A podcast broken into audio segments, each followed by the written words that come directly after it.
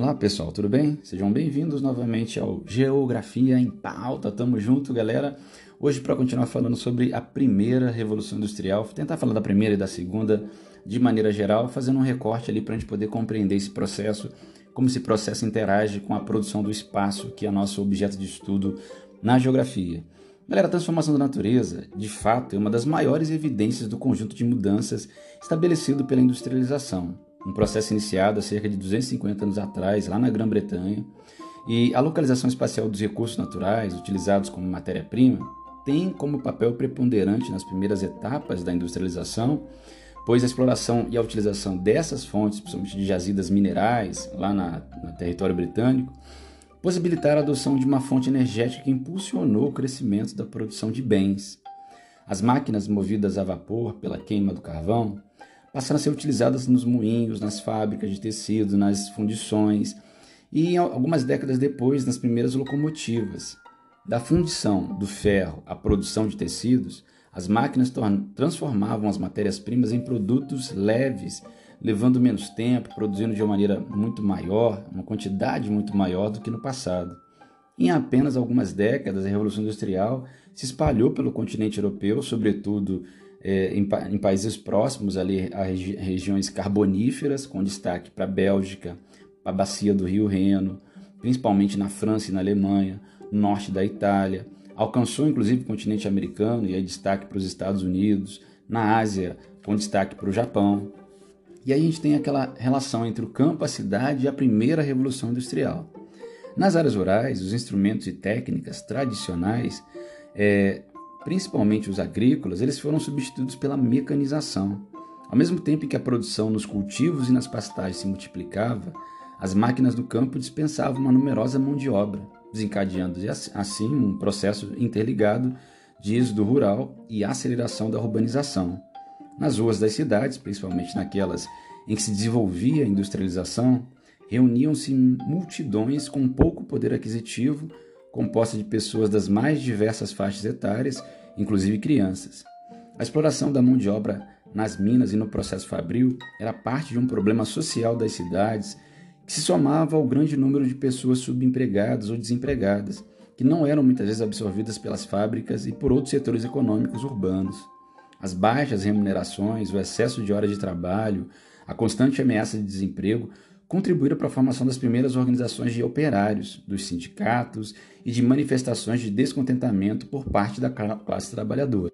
Uma coisa, tá, galera, que é importante frisar nesse primeiro processo de revolução industrial é que ele foi, como havia um sistema de transporte de meio de comunicação muito precário ainda nesse início, é, o início da primeira revolução industrial ele é muito ligado a áreas onde você tinha a região de minério de extração de recursos minerais para que a indústria pudesse estar ali localizada, facilitando os fluxos, reduzindo o custo de mão de obra, reduzindo o custo de fluxo, é, de energia, de matéria-prima, facilitando inclusive que o mercado consumidor estivesse mais próximo.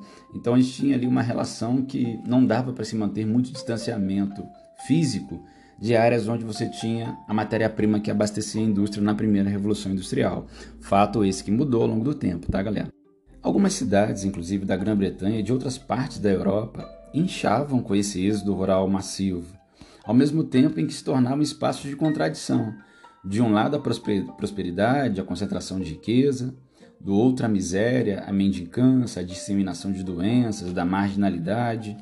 O espaço urbano do centro das primeiras metrópoles, como Londres e Paris, era um cenário de grande circulação de pessoas e de produtos. Era ruidoso exigia constante atenção em relação ao trânsito de pessoas e de veículos puxados por cavalos ou de comboios carregados de várias coisas sobre trilhos, que atravessavam inclusive a região urbana, o esgoto a céu aberto, o lixo nas ruas, os rios poluídos que cruzavam as cidades, tornando elas inclusive áreas insalubres, propiciando a proliferação de ratos, de insetos e de outros agentes transmissores de doença, principalmente no período de enchentes.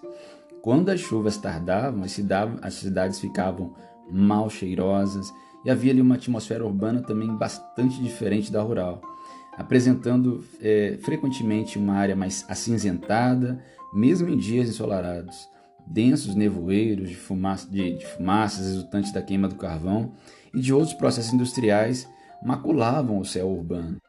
A força do vapor, originado é, da queima do carvão, acelerou também a circulação de mercadorias e de capitais, além de informações de pessoas. No mar, as embarcações à vela movidas pelos ventos eram substituídas pelos navios movidos a vapor. No continente, as ferrovias é, tornaram obsoletas as diligências e outros veículos movidos a tração animal. Nesse contexto contraditório, a segunda, a primeira revolução se desenvolve e o processo de técnica e de novas tecnologias vai se aprofundando.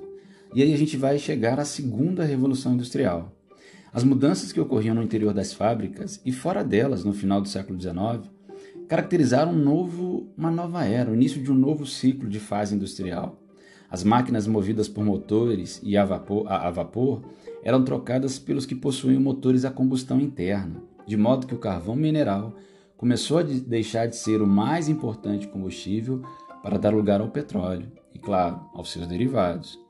Esse período também foi caracterizado pelo crescimento da velocidade nas comunicações, nos meios de transportes, com a popularização do telefone, do rádio, da televisão, a expansão de modelos de, de, de rodoviários e aeroviários que encurtavam o tempo gasto no deslocamento de pessoas e de mercadorias, o crescimento da produção do aço nas usinas siderúrgicas, o processamento de subprodutos do petróleo, como a gasolina, óleo diesel, querosene, o gás de cozinha, o GLP, que é o gás liquefeito de petróleo, e a geração e distribuição de energia elétrica impulsionaram o desenvolvimento no setor industrial e na infraestrutura das paisagens, tanto urbanas como algumas rurais também.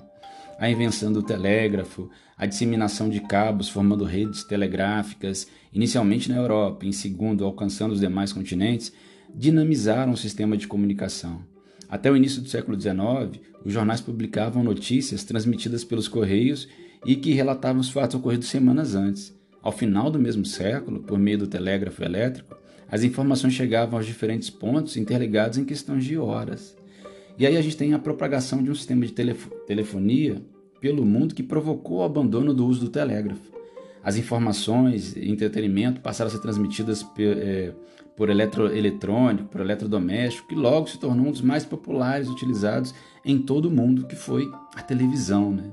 A grande aceitação desse meio de comunicação nos lares transformou as principais redes e empresas de televisão em uma destacada força econômica e política durante a segunda Revolução Industrial, já iniciando um processo de terceira Revolução Industrial. Uma outra coisa muito forte nesse segundo processo de Revolução Industrial além dessa velocidade nas informações cada vez mais intenso, é o modelo Fordista, que no interior das fábricas, a disposição dos operários diante de uma esteira e o aumento da produtividade caracterizaram um cenário fabril de segunda revolução industrial e se deu pela criação de um sistema de produção em série implantado no início do século XX por Henry Ford. Em sua indústria automobilística, e que por isso passou a ser conhecido como modelo Fordista, desenvolveu um sistema novo, um sistema de produção mais rápido, mais intenso e barateador de processo. Além da grande e rápida expansão da produção, o Fordismo passou a especializar ainda mais as funções dos trabalhadores, o que fez com que houvesse uma grande revolução também no meio de se produzir.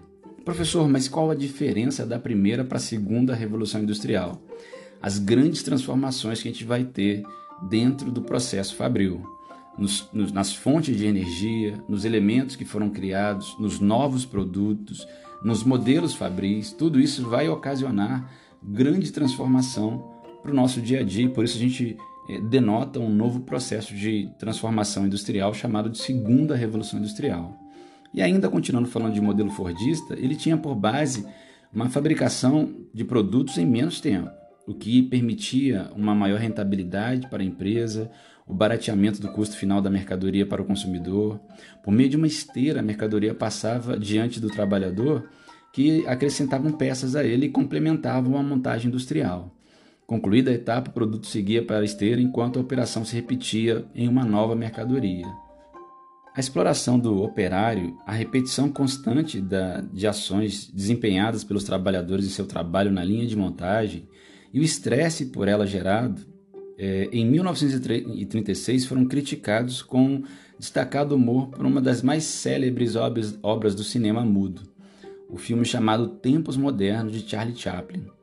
Esse modelo, inclusive, é, um, é uma dica para vocês assistirem Tempos Modernos, mesmo sendo cinema mudo, preto e branco, é, é, é, um, é um filme que mostra muito como era o processo fabril nessa ideia fordista, tá, galera? Que se desenvolveu de maneira muito intensa ao longo do século XX.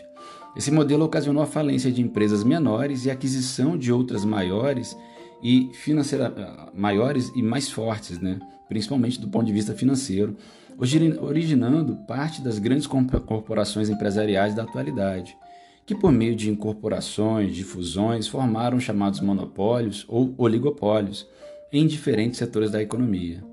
Detetoras de maior capital, essas empresas passaram a atuar também fora das fronteiras de seu país de origem, espalhando suas filiais por diferentes regiões do mundo e por essa razão ficando conhecida como empresas multinacionais, que hoje a gente chama de empresas transnacionais, aquelas que vão além da sua fronteira nacional. A aceleração e o aumento da produtividade, assim como no consumo mundial, não corrigiram as grandes diferenças socioeconômicas entre as diversas regiões do mundo. A divisão do trabalho se aprofundava ainda mais, com o trabalhador cada vez sendo mais explorado e criando abismos entre os donos de meios de produção e os proletários trabalhadores. Mais adiante, galera, a gente vai falar sobre trusts, cartéis, holdings, dumping, que são práticas também vão se efetivar principalmente dentro da indústria ao longo dos séculos 20 e agora também do século 21. Mas é importante falar sobre monopólio e oligopólio. Monopólio corresponde à situação em que uma única empresa controla a produção ou a comercialização, ou ainda ambas as etapas de um serviço de circulação de um produto.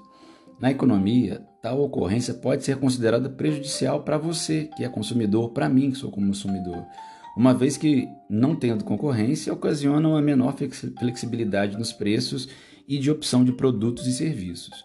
Quando a gente pensa em oligopólio, ele corresponde a uma existência de poucas empresas no fornecimento de um produto ou de um serviço requerido.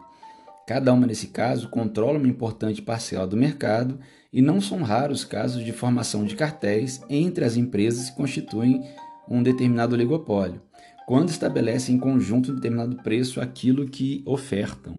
Então, galera, de maneira geral, a gente traz essas perspectivas dessas duas revoluções que foram muito importantes e que, é claro, daqui é só um recorte, tem muito mais coisa para você poder pesquisar e pensar sobre é, a Revolução Industrial, mas a reflexão mais importante para a gente do campo da geografia as transformações na apropriação e na territorialização, o que é importante para a gente poder entender como esse nosso mundo tornou o que ele é hoje. Como a gente pode discutir as questões que envolvem o trabalho, a empregabilidade, as transformações tecnológicas, o papel da indústria no nosso dia a dia, a produção de um espaço cada vez mais urbanizado, cada vez mais produtivo, a lógica produtiva e outros muitos fatores. Para finalizar, colocar para vocês em uma sequência de grandes inovações tecnológicas que também geraram mudanças sociais. 1698, o ferreiro inglês Thomas Newcomen ele desenvolve um equipamento para drenar a água de minas de carvão. Em 1768, ou seja, quase 100 anos depois, o escocês James Watt ele vai melhorar o sistema inventando ao inventar né, a máquina a vapor. 1708, semeador mecânico. O agricultor inglês Jethro Tull cria um, uma engenhoca né, que muda o trabalho no campo. O equipamento é uma espécie de semeador automático que torna possível a mecanização da agricultura. Então, galera, século XVIII a gente tem a criação do primeiro semeador mecânico. 1733, ainda no século XVIII, nós temos a criação do tear manual. O inglês John Kay apresenta a lançadeira volante, que agiliza a produção de tecidos. Depois de 34 anos, o britânico James Regreve ele vai construir uma fiandeira de pedal para suceder a máquina de Kay. E aí a gente tem a criação do tear manual. 1740, ainda século XVIII, aço em larga escala. O industrial inglês Benjamin Huntsman inventa uma técnica de fabricação de aço em larga escala. Cem anos depois, surge o processo de Bessemer, mais eficaz na remoção de impurezas no processo de criação de aço. 1780, o tear mecânico, ainda século XVIII. Patenteado pelo britânico Edmond Cartwright, o aparelho dá início à revolução do carvão e do ferro que duraria até 1850. O mecanismo possibilitaria a ampliação das indústrias que passaram a empregar milhares de pessoas. 1807, chegamos ao século XIX. Foi criado pelo engenheiro norte-americano Robert Fulton, que, da, é, é, que, que queria dar mais agilidade ao comércio no mar, o navio a vapor. No mesmo ano, outra novidade, na rua Pall Mall, é, em Londres, ele ganharia um poste de iluminação a gás. A rua ganharia uma, um poste de iluminação a gás. Então, Século XIX, a invenção do navio a vapor no início do século, assim como a iluminação de por em postes nas ruas. Olha o que nós estamos falando. Hoje, passar pela rua e observar os postes pode parecer uma coisa muito simples, mas houve um processo de evolução tecnológica para chegar até aí. Ele data do início do século XIX. 1811, protestos de operários. O operário inglês Ned Ludd lidera os trabalhadores em manifestação de, de um, em protesto. Né? Em grupos, os funcionários invadem as fábricas e quebram o maquinário que, de acordo com eles, estava substituindo a mão de obra humana. Esse movimento ficou conhecido como movimento ludista. Início do século XIX, 1811, tem início o movimento do ludista. 1814, criação da locomotiva. Com seu invento, o engenheiro britânico George Stephenson acelera o deslocamento terrestre. 15 anos depois, ele venceria uma corrida com a locomotiva Rocket no percurso entre Liverpool e Manchester. Início do século XIX, a criação da locomotiva. 1876, a criação do telefone. Nove anos após a instalação do primeiro cabo telegráfico ligando a Grã-Bretanha aos Estados Unidos, o inventor americano Graham Bell ele vai patentear o aparelho que permitiria a transmissão de sons. 1876, pouco mais da metade do século XIX, é criado o telefone. 1885, ainda estamos no século XIX, é criado o motor à explosão. Impulsionado pela combustão a gasolina, o equipamento do engenheiro William Daimler permite a criação do automóvel. Daimler também constrói a primeira motocicleta da história. 1911, chegamos ao século XX, gerenciamento científico. O engenheiro americano Frederick Taylor apresenta no livro Princípios da Administração Científica sua teoria da gerência do trabalho nas fábricas.